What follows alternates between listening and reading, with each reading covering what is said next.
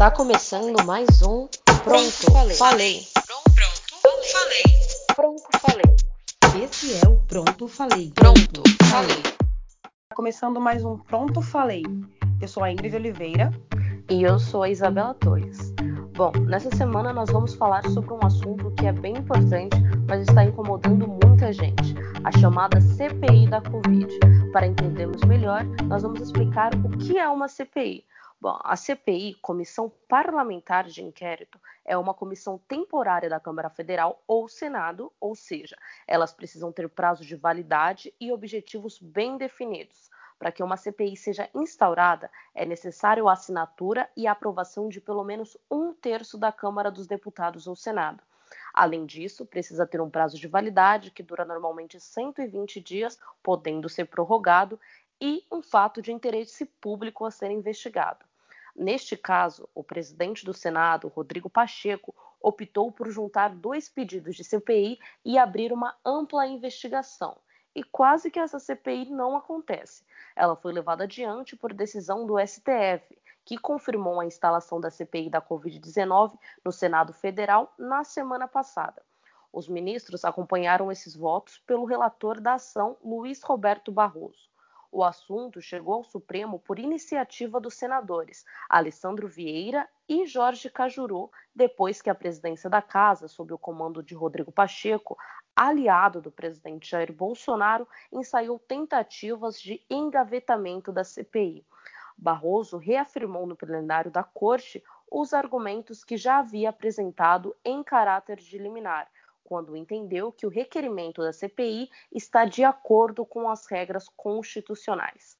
Então vamos lá dar uma explicada no que está sendo essa CPI. É, o primeiro pedido refere-se às ações e omissões do governo federal na condução do combate à pandemia. O objetivo inicial é investigar a responsabilidade da União pela falta de vacinas e pelo alto número de mortes causadas pela Covid-19 no país. Para isso, a versão inicial desta comissão prevê acariações, quebra de sigilo e a convocação dos principais auxiliares do presidente da República para prestarem esclarecimentos sobre as ações e eventuais omissões do governo federal no enfrentamento ao coronavírus. A princípio, os dois ministros alvos são o da Saúde, Marcelo Queiroga, e o da Economia, Paulo Guedes, que estão mais à frente é, do combate à pandemia. A intenção com o depoimento de Queiroga é que ele traga explicações sobre os seguintes pontos: a escassez de medicamentos e insumos que compõem o kit intubação, sobre a atual demanda de oxigênio no país, sobre a distribuição pelo governo federal de medicamentos sem eficácia comprovada, como a famosa cloroquina, e sobre a aquisição de vacinas ou a falta delas. Já para o depoimento de Paulo Guedes, de acordo com o plano de trabalho, a intenção é trazer explicações sobre a verba gasta com auxílio emergencial e as outras medidas econômicas voltadas à população. Outro ponto importante, outro nome importante, né, cotado para depor, é do ex-comandante do Exército, o general Edson Pujol.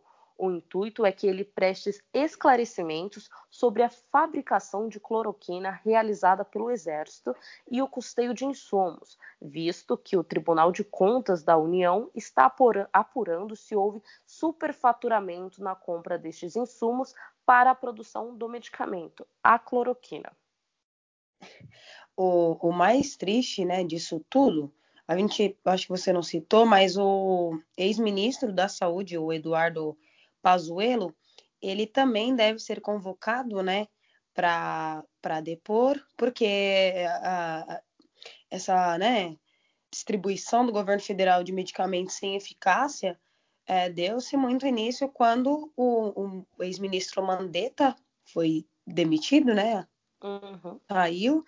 E o Eduardo Pazuello assumiu. Então a gente tem aí o kit Covid, né?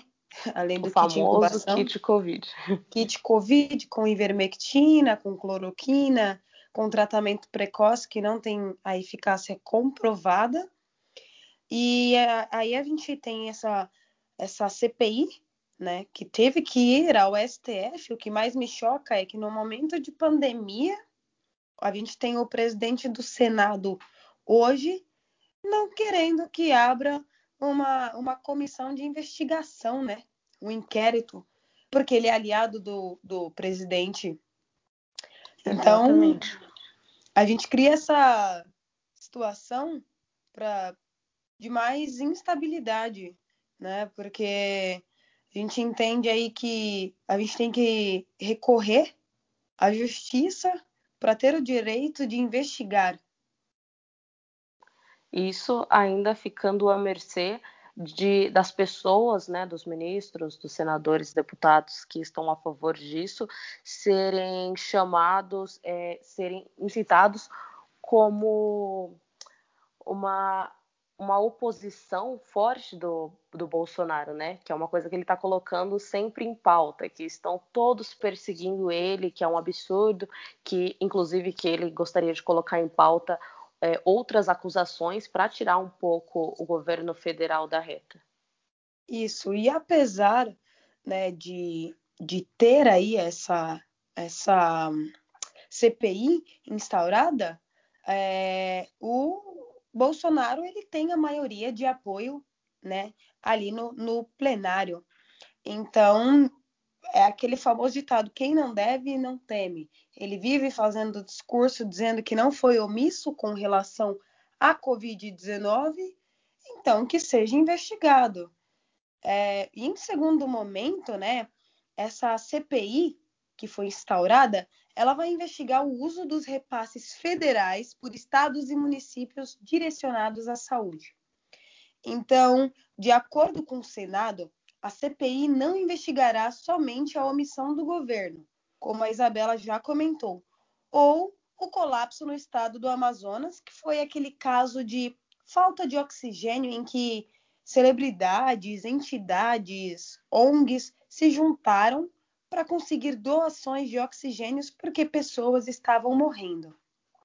Mas essa CPI também é, vai investigar possíveis fraudes, irregularidades e superfaturamento em contratos e serviços feitos com recursos da União enviados a estados e municípios.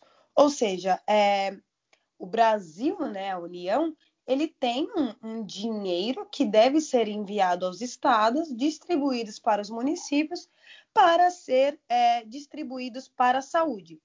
O que vale ressaltar aqui é que essa ideia não é investigar os governadores em si, mas os recursos que vieram do governo e foram desviados. Se foi por vereador, se foi por prefeito, se foi por governador, isso vai é, é, cabe ao MP, né, a Polícia Federal, fazer essa investigação também.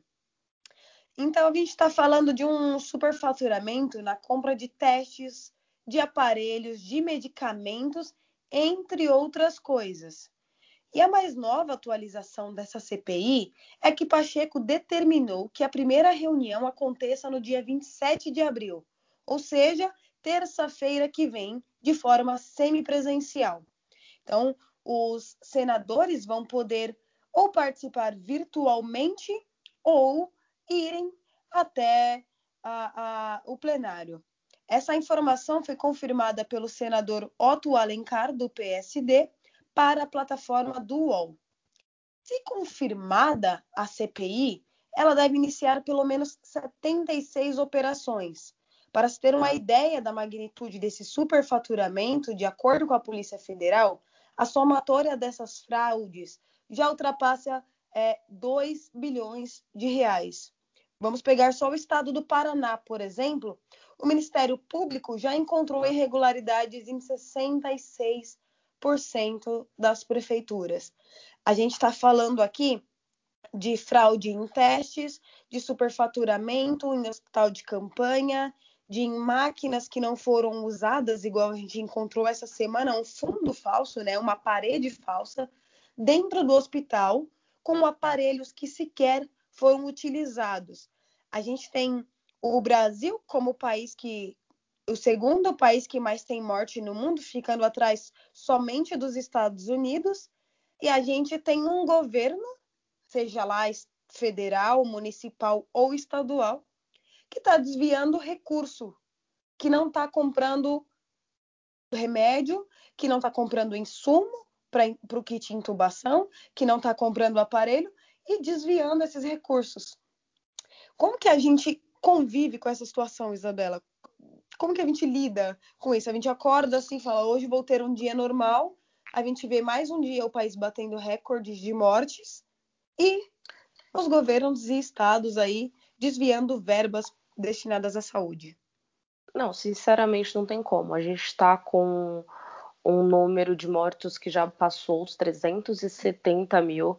Nós temos estados querendo, tentando, né, agir por conta própria e muitas vezes é, lá, lá atrás é, foi inviabilizado isso. Agora a gente teve o, prefe... o governador João Dória é, afirmando que comprou vacinas a mais exclusivamente para o estado de São Paulo por, por causa exatamente disso. O, o, o nosso governo em si não está suprindo uma coisa básica prevista por Constituição, que é a saúde para todos. Isso é lamentável. A gente teve muito tempo para ter compras de vacinas, como todos os outros países, mas fomos completamente negligenciados e agora a gente está vivendo essa situação em que, depois de um ano, a gente está na pior fase da pandemia, tendo cidades, estados tendo que fechar por inteiro. É, pessoas perdendo empre empregos. Esses dias eu vi uma matéria em que muitas mulheres estão recorrendo à prostituição para conseguir sustentar o filho, a filha, a família. Isso é completamente lamentável. Exatamente. A gente já comentou aqui no Pronto Falei, depois da nossa volta, né? Essa má gestão né, de todos os governos com, re, é, com relação à Covid-19. E aí a gente está falando da rede pública e privada do sistema de saúde do Brasil. A gente sabe que não temos vacina suficiente para toda a população.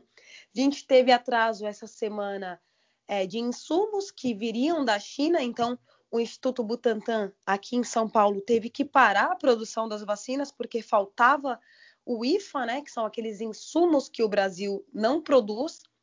Nós temos um governo que, em outubro do ano passado, recusou mais de 78 milhões de doses de vacina o que poderia ter vacinado pelo menos quase metade né, da população, já somando as do Butantan.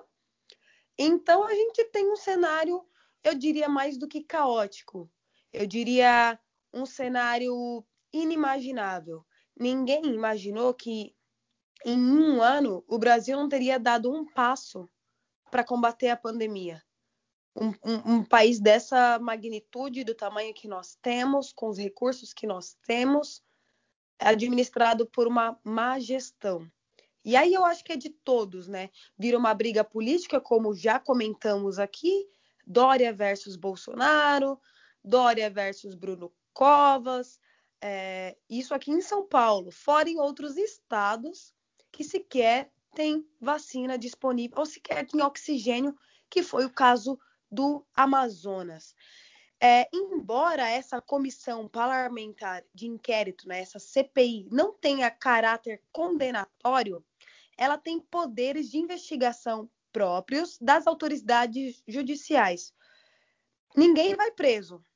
A CPI ela vai ser instaurada, mas não é que, opa, vamos prender aqui os culpados, já que houve ou se tiver algum culpado. É, como a gente está falando aí de, de, governos, né, de autoridades, isso tem que ir para o Ministério Público, que vai abrir uma, abrir uma investigação, que vai mandar para a Câmara, que vai mandar para o Senado, que devolve para o presidente. Enfim, todos os três poderes estão aí, mas as autoridades judiciais, que são juízes, podem é, decidir. Não, eu acho que essa pessoa aqui agiu de má fé e esse governador aqui pode sim, a gente pode pedir um mandato de prisão, que foi o caso né, no Rio de Janeiro, por exemplo, é, o, o governador está sendo investigado por fraudes, por superfaturamento, quase 900 milhões de reais em compras de, de máquinas né, para Covid-19, de, de máquinas de intubação. Está sendo investigado. Então, a, a gente destaca né, que dessa forma a gente, população, poder, poderemos obter alguma resposta sobre essa condução da crise sanitária e também que esses culpados ou não sejam responsabilizados devidamente. Outro ponto importante dessa CPI é a relevância de que isso é, traz para as mídias, porque dessa forma a população fica a par dos desdobramentos da investigação, o que é o caso de interesse público, não é, Isabela? Exatamente, acho que não só na questão da investigação, mas o papel da imprensa nesse momento que a gente está vivendo, em que tem uma disseminação gigantesca de notícias falsas, né, as famosas fake news, principalmente é, pelas redes sociais, é, é, papel da imprensa manter a população informada sobre o que realmente está acontecendo, sobre realmente a quantidade de mortos que a gente está tendo diariamente, sendo que já tivemos muitas vezes. É, nossas autoridades mesmo, né, tentando impedir, de certa forma, essa disseminação de informação para a população, usando a justificativa de que isso só estava amedrontando, quando na verdade a informação ela faz com que a pessoa esteja é, a par do que está acontecendo e possa se prevenir. Se a pessoa acha que não está acontecendo mais pandemia, é óbvio que ela vai sair. Se ela não está vendo informação nenhuma de mortes, se ela não está vendo a quantidade de UTIs ocupadas e a falta de leitos, e está vendo ali o bar aberto, o restaurante aberto, por que não, né? Se a vida dela já está seguindo normalmente, se ela não está vendo o que está acontecendo. Então, o papel Exatamente. da imprensa nisso tudo é crucial. Exatamente e é num, num período é, em que a imprensa ela é descreditada pelo, a todo momento a todo segundo pelo presidente por, por, governadores por deputados e é quem está ali a ferro e fogo trabalhando né sem vacina porque a imprensa ela não é um grupo prioritário de vacinação mas está ali no Planalto está ali na Câmara dos Deputados está nos hospitais está nas ruas para ouvir a população é, essa semana, por exemplo, a gente teve o deputado estadual de São Paulo, Arthur Duval, o famoso Mamãe Falei, invadindo um hospital, querendo investigar médicos. Sabe, não é o caso de, de atacar profissionais da saúde nesse momento. Quer fazer algo positivo, vai lá participar, vai protestar nas redes sociais aí, que é o que a galera sabe fazer de melhor. Agora, invadir hospital no meio de uma pandemia, um absurdo com familiares que esperam 24 horas para ter uma notícia de, de quem está lá internado numa UTI ou até num quarto mesmo. Um, um descaso, um desrespeito com a vida surreal. Totalmente, totalmente. Então o cara pegou uma câmera, colocou no ombro lá para invadir um hospital. Aí a gente tem uma CPI é, é, instaurada aí para avaliar irregularidades, sabe? É, assim, o, o país está virado de cabeça para baixo e é isso que eu não compreendo. Como que as pessoas continuam? A gente está vendo a Covid, ela deixou de ser algo noticioso do tipo só acontece com o outro. A gente vê pessoas próximas a gente morrendo. Não tem mais grupo de risco. Todo mundo é risco. Olha quantas cepas do vírus a gente tem, sabe? E o cara invade o hospital para fazer marketing na internet é, sabe, eu não vou falar palavrão aqui, mas voltando aqui à CPI, né, é, ela não acabou e parece que há um acordo fechado, porque assim, a CPI ela precisa de um presidente dessa comissão, de um vice-presidente e de um relator, que é quem vai ler todas é, as acusações, digamos assim. E aí o que parece é que grande parte dos integrantes é, indicaram o senador Omar Aziz, do PSD, para que seja o presidente dessa comissão, e o senador Randolph Rodrigues, do Rede, para que seja o vice-presidente.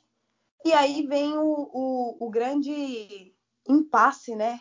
É, o Renan Calheiros, do MDB, foi indicado como relator o Planalto agiu semana passada é, para que Renan Calheiros não fosse esse relator por uma função estratégica na CPI. Além de ser crítico do governo Bolsonaro, que poderia levar uma certa indução né, é, da CPI, ele é um grande apoiador do ex-presidente Luiz Inácio Lula da Silva, que é o grande opositor de Bolsonaro nesse momento. Então, diversos apoiadores do, do Jair Bolsonaro foram contra a indicação do Renan Calheiros. E para saber mais né, sobre esse desdobramento, a gente vai ter que aguardar semana que vem, no dia 27, que é quando ocorre essa primeira reunião. É, essa semana, o Pronto Falei vai trazer para vocês, né, todo, todo essa, esse desdobramento. Hoje a gente tem na mídia, é, no Twitter, o, o, o, assunto mais comentado do momento foi Renan Calheiros é corrupto, Renan Calheiros é investigado, investiga Renan Calheiros, porque os opositores de Bolsonaro foram totalmente contra essa indicação o que vira praticamente. Os apoiadores, no caso, né? É, os, os, apoiadores, os opositores de Calheiros, né? Porque a gente sabe que Lula tá aí solto, elegível, e uma ameaça para o presidente Bolsonaro, que hoje comentou que o povo gosta de sofrer, né? Referente a quem vota em Lula, ou quem votaria em Lula. Então a gente tem quase uma série aí da política brasileira para assistir nos próximos dias. Exatamente, a polarização que já estava fortíssima em 2018 com a questão da elegibilidade do ex-presidente Lula só tende a ficar cada vez maior. A gente vai ver um cenário político possivelmente mais caótico do que a gente já viu em 2018.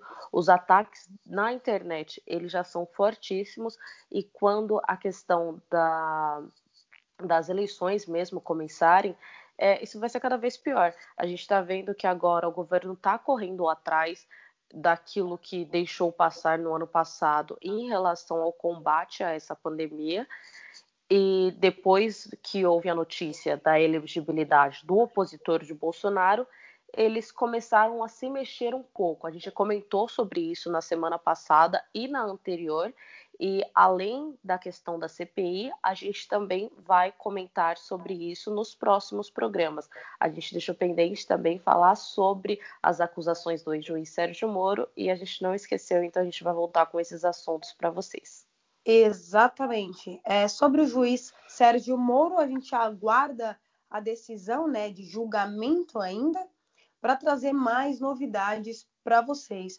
Então, pronto, falei, ele volta semana que vem com os desdobramentos dessa CPI.